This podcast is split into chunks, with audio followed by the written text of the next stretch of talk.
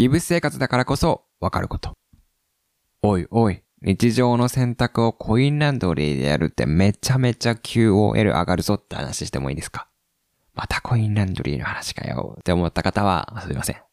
ただですね、私は左手が今ギブスで使えないからこそ、改めて気づけた皆さんにお伝えしたいコインランドリーのいい点があるので、ちょっとコインランドリー勝手に応援します大使としては定期的にリマインドしたいなというところと、あとはこの3つの点でお話しさせてくださいっていう3つのメリットのプレゼン大会をさせていただきたいと思います。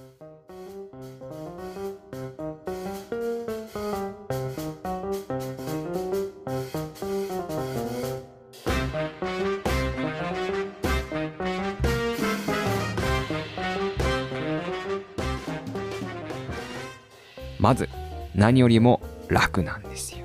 うん。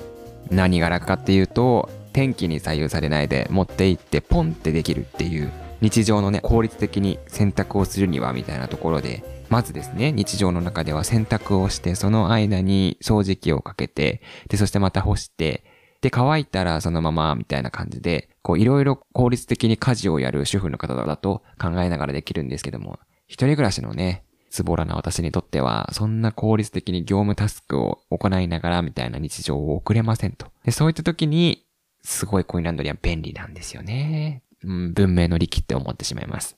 で、その次ですね。あとは、コインランドリーに行った時の良さ、その2、それは、この時間を使って何をしようかと思えるということですね。洗濯時間の1時間ぐらいかかるんですけども、家にいたらなんかダラダラする時ってあるじゃないですか、土曜日、日曜日の休みとか。で、そんな時にですね、コインランドリーがおすすめなんですよ。なぜならですね、洗濯をしてる時間っていうのが手が空くんですよね、全く。だからこう普段読みたかった本を読むためにコインランドリーに行こうでもいいし、またパソコン作業をやるのもいいし、あとは自分をこう何かやるスイッチにするのにちょうどいい尺なんですよね。散歩とかしてもいい時間ですよね。1時間ぐらいそこら辺の周り。なので私はこう1日のエンジンをかけるためにも朝のどこもお店が開店してない時間とかにコインランドに行きがちなんですね。で、そこで編集をするみたいなところで、ああ、私、周りがまだ何もしてない、みんな休んでるであろう時間に、すでにこう動けてるな、みたいな優越感をね、充実感みたいなのを変に感じながら、朝ですね、休日の朝とかを過ごしております。ただ選択をしてるだけなんですけどもね。はい。どんどん行きましょう。コインランドリーでのいいこと、その3。そうですね。あえて私はこう何かやってる感があるからチルっていうところなんですけども、これ何言ってんだって話なんですけど、私普段からですね、休みの日どこか出かけなきゃだったりとか、なるべく有効活用しなきゃみたいな焦燥感に追われることがすごい多くて、だからこそ、あ、なんか予定が何も埋まってない。でも何か一日ないともったいないもったいないっていう、この心の焦りに追い詰められるタイプなんですね。だからすごいそこで疲れてしまうとか、皆さんの中にもいらっしゃる方いらっしゃいませんかね？ね、休むのが仕事のはずなのに、その休日なのに、こう、誰に言われるわけでもなく、呪いのようにですね、時間のもったいない精神みたいに取り憑かれてる人なんですよ、私は。だから、予定のないのに無理やりカフェに行ったりとか、無理やり予定を作ってどっかに行こうとするんだけども、一人だと別に何するわけでもないし、なんなら周りの人たちが楽しそうにカフェで過ごしてるのを比較してちょっと寂しくなったりするし、みたいなところで、なんかそれって結果的に精神衛生上良くないなってことに気づいた時に、コインランドリーってですね、あんまり人がいないみたいな、大体貸し切りだったりとかする時とかも多くて、いても二人以上でずっと話す場面みたいなのもないんですよ。だから普通の、なんですかね、あの、選択かける値段で言うと高いと思うんですけども、カフェに行く感覚だと思えば、貸し切り空間、カフェの場所を全部一人で貸し切れる空間みたいなことだと思うとすごい素晴らしいんですよね。だからこう、そういう時にこそ、こう、虚しさというか、ぼーっとしている時間、虚無の時間みたいなのが30分間ぐらい考えないっていうのも人間には必要だと思うんですよ。だから、あえてね、1時間ぐらいとか30分の中で何もしない、まったりしたチルタイムみたいなのを楽しむっていうのもね、また大人の時間の過ごし方、一挙だなっていうふうに感じます。なので、普通の金額で考えるとちょっと高く感じるんですけども、まったりした時間を自分で買ってるっていうふうに思うと、ある意味、コインランドリーっていうのはアトラクションっていう捉え方もできるし、カフェに行く感覚に近いと言っても過言ではありません。ということでね、ぜひぜひ、コインランドリーの案件私はいただいているわけではありませんけども、全国のコインランドリー協会の皆さん、私に案件をください。皆さんもぜひ、気が向いた時にお近くのコインランドリー探して、チルタイムを楽しんでみてください。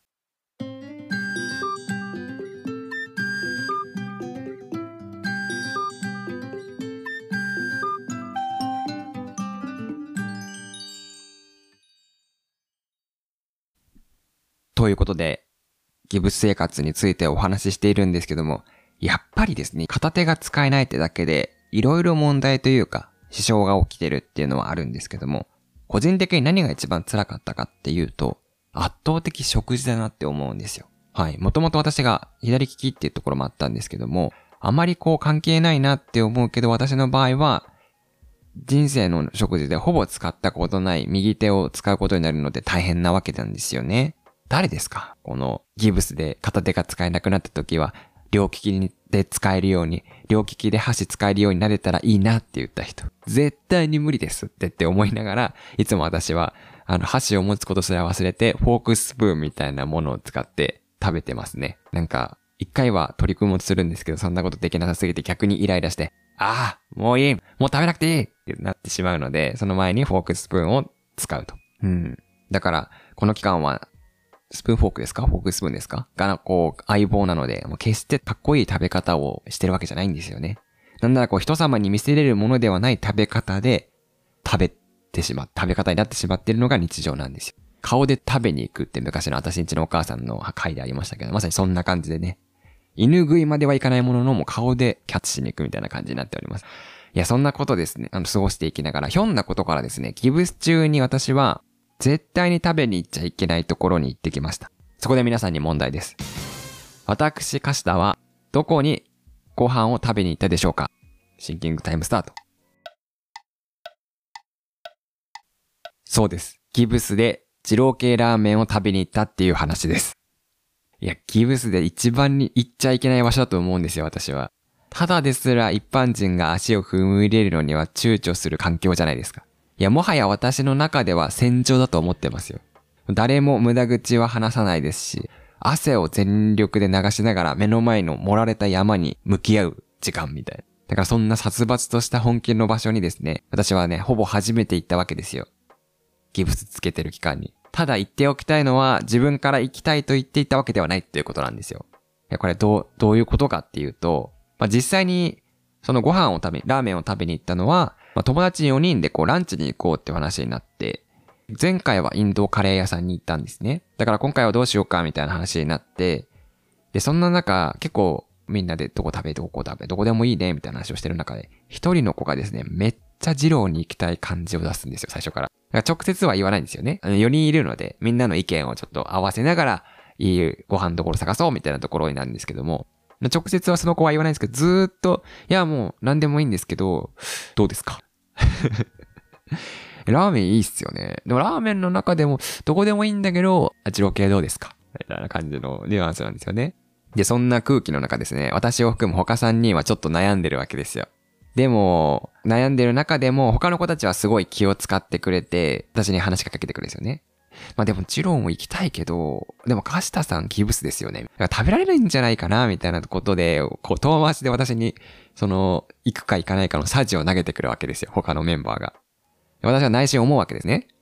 おいおい、みたいな。こっちに投げてくんなよ、とか思いながら、あの、私自身ね、なかなかちょっと人にノーというのはね、言いづらい人間ではあるので、まあ、空気を悪くしたくないから、あの、そこでちょっと無理しちゃうわけですよ。あ、全然全然、みたいな。全然大丈夫だよ、みたいな。もう気合で食べるよ、みたいなことを言って、なんか自分から結果的に戦場に足を踏み入れる感じになりまして。で、周りもですね、あ、まあ、あの、カシタさんが行けるって言うんだったら、行くか、みたいな。まあ、過去行くしかないか、みたいな心境で、まあ、とりあえずラーメン食べに行くことは決まりましたと。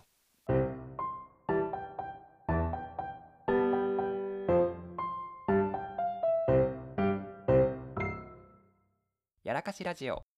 ただですね、まだ、まだ方向転換できるチャンスはあって、まあ、今回食べに行ったラーメン屋さんっていうのが、いくつかこう、ラーメン屋さんが集まった集合体みたいな場所ですね。ってところで、こう、いろいろ見ながら決めていきましょうみたいな展開になったわけですよ、その時は。で、向かいながら、結局、入り口のところでいろんなラーメン屋さんの看板が立ってて、ああ、いろいろあるね、みたいな。いろいろありますね、みたいな。何、いいな、どれにしようかな、みたいなことをみんなで話しながら、あー、なんか担々麺とかいいな、とか、あ、つけ麺とかもいいじゃん、みたいなことをみんなで言いながら、でもあの、みんなでいいな、いいなって言ってるの横でですね、その、二郎系に行きたい男の子は、ずーっとなんかか、ね、首をこう、あの、かしげながら、でも二郎系もいいっすよね、みたいな。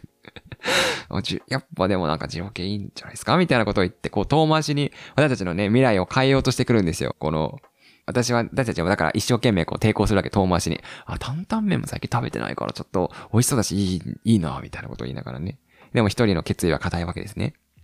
だから、他も美味しそうだけど、やっぱり二郎系行きたいっすね、みたいな感じで、だんだんパワープレイになってくるんですよね。ただなんかあの、絶対に決定打は無理やり行きましょうとは言わないので、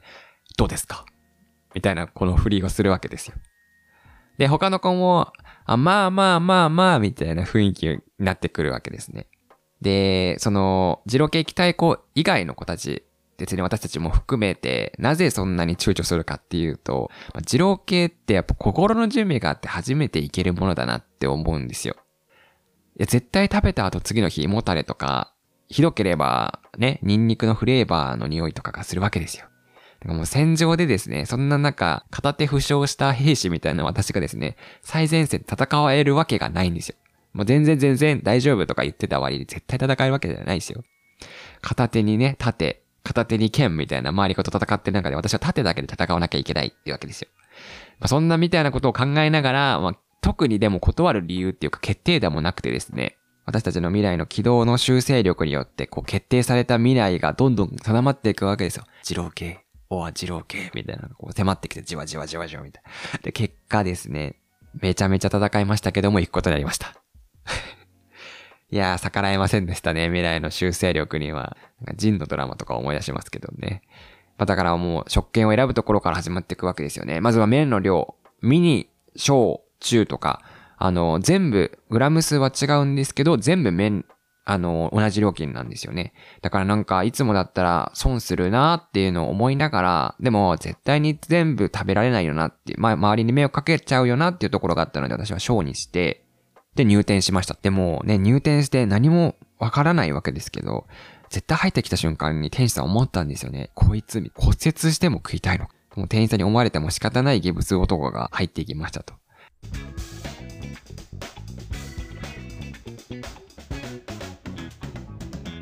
やらかしラジオ。で、中身はやっぱ、二郎系めちゃめちゃ初心者なわけですよ。見た目的には骨折しても食いに来たやつみたいなイメージがつくんですけど。だからそんな私は紙エプロンすら自分では結べない非力さっていうところでね、周りにサポートしてもらいながら、そんなやつに食べる資格はあるのかと私は心の中でいつも思いながら、頭の中で、ねやっぱり二郎系と言ったらコールがあるじゃないですか。油、野菜、少なめ、みたいな。なんかそうマシマシとかいろいろあると思うんですけど、私はずーっと頭の中で油、野菜少なめ、油、野菜少なめ、油、野菜少なめっていうのを練習して、あの緊張感を持ってずっといつ言われてもいいようにね、あの、構えておりましたと。あと私の中での、あの、セカンド目標みたいな、もう第二の目標は、ギブスにニンニク臭だけは絶対つけないように避けねばならないなっていう。絶対に飛ばせない戦い、絶対匂いをつけちゃいけない戦いっていうのをね、戦場で、こう、紙エプロンをつけながら私は、そう、心の中で決意をしていきながら注文していきましたね。というか私は、あの、注文して初めて気がついたことがあって、なんでかっていうと、私左利きなんで、左利き骨折、左利きだけど左手を骨折したので、箸が使えないんですよね。だからまあ、フォークあれば日常いいかなと思ったんですけど、二郎系なんならこう、フォークラーメンなんて使おうとしてたら、お前舐めてんのかって言われてもおかしくないじゃないですか。フォークもあるとは思えないですし。だからなんか、注文した後に、やばいやばいみたいな。焦りながら、え、どうするみたいな。え、レン、レンゲみたいな。レン、レンゲがあるぞみたいな。で、レンゲ二刀流でいけるかみたいな、こう脳内の計算をしている中ですね、心の準備をしている前に、もう大本命のラーメン来ましたと。で、来た時はね、思わず笑いそうになったんですけども、何が笑いそうになったかっていうと、先ほどね、コールを振り返ってほしいんですけども、小を頼んで、油、野菜少なめで注文しました。何が来たか普通の野菜ラーメンが来ました。そうです。ニンニクも避けてった私は、普通のラーメンをいつの間にか注文してたみたいで、それは振り返ってみたらそうなんですよ。麺の量小で、野菜油少なめで注文したら、それは普通のラーメン来るやんって思いながら、まあなんかそんなことを言ってる場合もございませんと。もうとにかく食べないといけないと。目の前のものをもう駆逐してやるぐらいの気持ちで食べ始めないと、みんなの周りに迷惑かけられませんと。だから私はいろいろ試行錯誤した結果ですね、一つの方法に、が思いついたんですよ。それ何かっていうと、私の編み出した成功法は、左手で箸を麺ですくって、右手のレンゲに麺を乗せて吸う。もうこれが最善です。もうレンゲなかったら何もできなかったんですけど、このレンゲであたかも私は麺をすすってるかなみたいな、こう、フォローとして。もう、だから、あの、二郎系は混むじゃないですか、みんな。だから後ろで待つから、もう食べたらすぐ出ないといけないっていう雰囲気がやっぱりあるので、私は必死に食らいついていくわけですね。もう気持ちはテレビチャンピオンですよ。もうテレビチャンピオンの早食い対決の気持ちでも汗をかけ分けながらもうすすり食べながらみたいな。もう正直周りのスピードにもついていくのに必死なわけですね。だからこう、冷静にめっちゃ私はもう勢いで言ったら誰にも負けないぐらいの勢いで、あの食べてるように見せて、でも実はこの男食べていたラーメンは、ラーメンのショーの普通のラーメンなんですよっていうところがね、ありながらその後の記憶は正直もう何も覚えておりません なんか、とりあえずを食べて外に出るみたいなところだったので、食べ終えて外出ましたみたいな。あ、顔と足だけ汗びっちょりになってました。うん。だとね、私が食べ終わるところに横にいたおじさんがいたんですけども、隣の席に座ってたおじさんはですね、背脂、卵、単品注文して、で、口を大きく開けてですね、ウォーミングアップをしているわけですよ。まるでこう、あなたはファーストテイクでも撮るんですかみたいな勢いで。で、そこからですね、ウォーミングアップ、口のウォーミングアップをしてる間に馬券を取り出して中継を見ているわけですね。いやーなんかもうこの人は、もうこれが毎週のルーティンなんだろうなっていうのを感じながら、なんか猛者感を感じましたね。これが猛者か。これが戦う戦士の姿か。みたいなね、ところがございました。いや、めちゃめちゃ実際美味しかったんですけど、正直もっと余裕を持って戦う姿勢で、がっつり食べ直したいなと思ったエピソードでございました。はい。二郎系。行きたいけど不安な方は、ラーメン小野菜少なめ、おすすめです。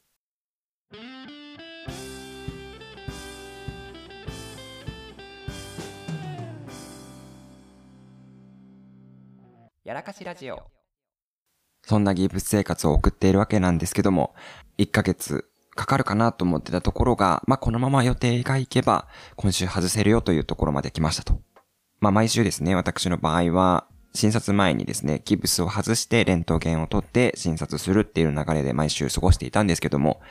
まあ毎週ですね、あの、洗面台で自分の左手の方を軽く自分で洗っていくわけですね。で、洗いながら、まあ毎週ですね、ああ、やっとかゆい思いをしながらも、あもう今週も洗えてよかったなっていう思いを過ごして、手術前に行くんですけども、まあ今週は洗いながら、なんかこう、一日でも早く外したいと思って、ギブス生活過ごしていたけども、まあなんだかんだで今日終わりだなって思うとなんか寂しいなみたいなことを思いながら、ちょっとセンチメンタルな気持ちでね、洗面台で軽く洗いましたと。控え室と言いますか、待合室で待ちますと。で、そう言ってる中で、ガシタさんって呼ばれて、いやお世話になりました皆さん、みたいなところを思いながら内心思って診察を受けていきました。診察を受けていく中で、まあ、先生もね、どうですかみたいなことを様子を見ながら、中でもですね、なんか様子がおかしくてですね、今日外れる予定っていう話で先週お話は進んでたんですけども、なんかですね、診察が能力試験みたいになってるなっていうね感じで、まず曲げられるみたいな、手首ひねっても痛くないみたいなところを言いながら、ちょっと私の方でね、腕が内気味になると、ほら、ごまかさないみたいな。ごまかさないでちゃんと曲げれるみたいなことまだできてないかみたいなことを言われて、なんか私も、こうやってこう頑張るわけですね。ちょっと痛くても、まだここはちょっと評価ちゃんともらえるように頑張ろうみたいな感じでやってるんですけども、なんかおもむろにですね、私の前の机に看護師さんがギブスを持ってき出しているわけですよね。で、私の前に置くわけですよ。あれ？みたいな。今日外れるし、なんだろうな、これ、みたいな。なんかちょっと不穏な空気だぞっていう風に思いながら、まあまあまあ、次の人の分もあるよな、っていう風に私は思ってましたと。で、なんか先生もね、そんな話を聞いていきながら、じゃあ、こう、自分でギブス巻く練習してみようか、みたいなことを言われて、いきなり。なし私の中ではちょっとテンパりまして、ん？みたいな。なんか違うぞ、みたいな。あれ？今週外れる予定じゃないのか？あれ？あれ？あれ？れみたいな感じで、で、テンパり始めました。で、結果ですね、どうなったかというと、ギブスは半分つけなさい。かっこ要調整。仮卒業みたいな感じになりましたね。なので、こう手放しでこう、ルンルンで私は今日外し、外せるっていう思いで診察に来たわけなんですけども。診察の時にま、まさかこう、巻かれる？結局診察終わった後も巻かれるのかみたいな。しかも今回は自分で巻きなさいって言われてるので、ガチガチに巻いてるわけじゃないので、ちょっとゆるゆるで半分つけて固定して帰っていくわけなので、なんかこの、ゆるゆるのやつをいつまでつけた方がいいのかなみたいなこと状態で、この不安定な気持ちのまま、不安定なギブスをつけて家路に着きましたと。私はね、正直思いました。再試験なんて聞いてないよと。だったらもっと私は痛みに耐えればよかったなっていうのを後で思いながらですね。まあでも、邪魔なら取ってもいいよっていうふうに先生が言ってたので、もう家に帰ってもうすぐ外しました。もうすぐ強制解除いたしました。でも、病院のケーキは延長ということでね、来週も私の診察生活は続くわけです。まだ続くんかい。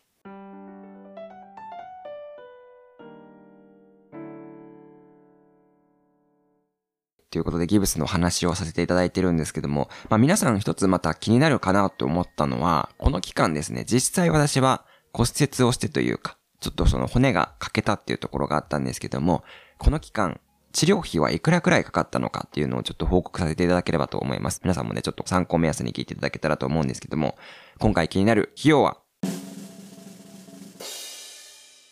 1万9000円です。なんとも言えないラインですよね、これは。こうめっちゃ高かったらもう高みたいな感じのリアクションを言えるんですけども、かつてですね、やらかしラジオでは、美容院でですね、ご祝儀分がなくなるぐらいのお金がなくなるというイベントがあったので、めっちゃ高いとも言えない。まあ、でも、1万9000円ぐらいあったら、ちょっとした1泊2日、ちゃんとしたのいけるなっていう値段でもあるし。だから、まあ、安くはないけど、高すぎるっていうのもなんの、なんのかわかんないみたいな。だからまあ、ポッドキャスト的には、一番なんとも言えない金額になりました。皆さんもね、骨折するとこれくらいかかるんだぞっていうのが、一つの参考としてお分かりいただけたところで、まあね、すべての始まりは焦って自転車を漕いでしまったりとか、そういうところがございましたので、焦ったりせず余裕を持たないとこんなことになるぞと、カシタをある意味しくじり先生みたいな目で参考にしないように皆さん、こう聞いていただければと思います。しくじり先生、私みたいになるな。以上です。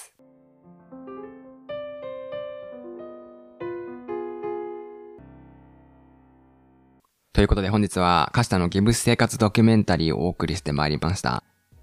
いや、ギブス一番辛いこと何か考えたんですけど、ご飯を食べづらいかもあったんです。何よりもやっぱり一番は、蒸れて痒くなることなんですよね。いや、正直なんか、ひどくて痒くて眠れない時があったんですけど、そんな時皆さん、その中どうしたらいいかっていうのが私はちょっと先輩として伝えるとしたら耳かきです。耳かきがめちゃめちゃ大事です。もう、そこでも書きながら過ごしたわけですけども、まだこの時期だから、ムシムシせないから助かったものの、夏はもう大地獄だよなっていうものを思い出から、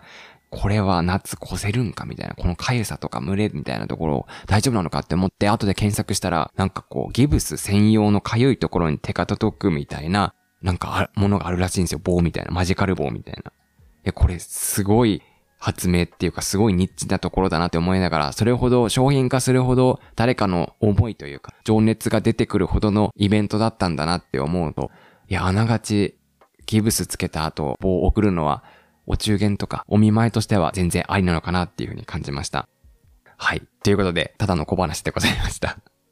はい。で、いつもの読ませていただきます。やらかしラジオはツイッターやっておりまして、ひらがなでやらかし、カタカナラジオでフォローお願いいたします。また、ハッシュタグ、やらかしラジオで、えー、感想ツイートもどしどし募集しております。Gmail では、yarakachiradio.gmail.com、やらかしラジオ .gmail.com でお待ちしております。はい。というところで、トークテーマ、お久しぶりに募集しております。今回のトークテーマ何かと言いますと、印象に残ってる夢を教えてください。で募集しております。実はですね、かした去年、夢占い師の資格の勉強をしてた時期がありまして、まあ、結果、資格を取ることはなかったんですけど、テキストはうちにあるので、まあ、これを機にですね、企画にしてしまおうと。企画にしてもう一度勉強するっていうところで皆さんの印象に残ってる夢をケーススタディとして解明していけたら、ああ、もう一石二鳥だな、みたいなところがありますので、皆さんの印象に残ってる夢、一個でもいいですし、何個でも、あの、投稿してください。その内容をもとに私、化した見習い、裏、夢占い師が、夢占い師の資格取ってないので、夢占い師になりたい男がえ解明していきたいと思っております。ぜひなんか簡単なその、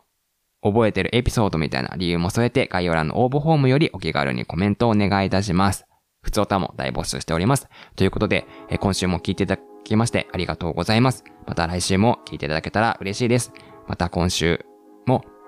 後半戦頑張っていきましょう。それでは皆さん、いってらっしゃい。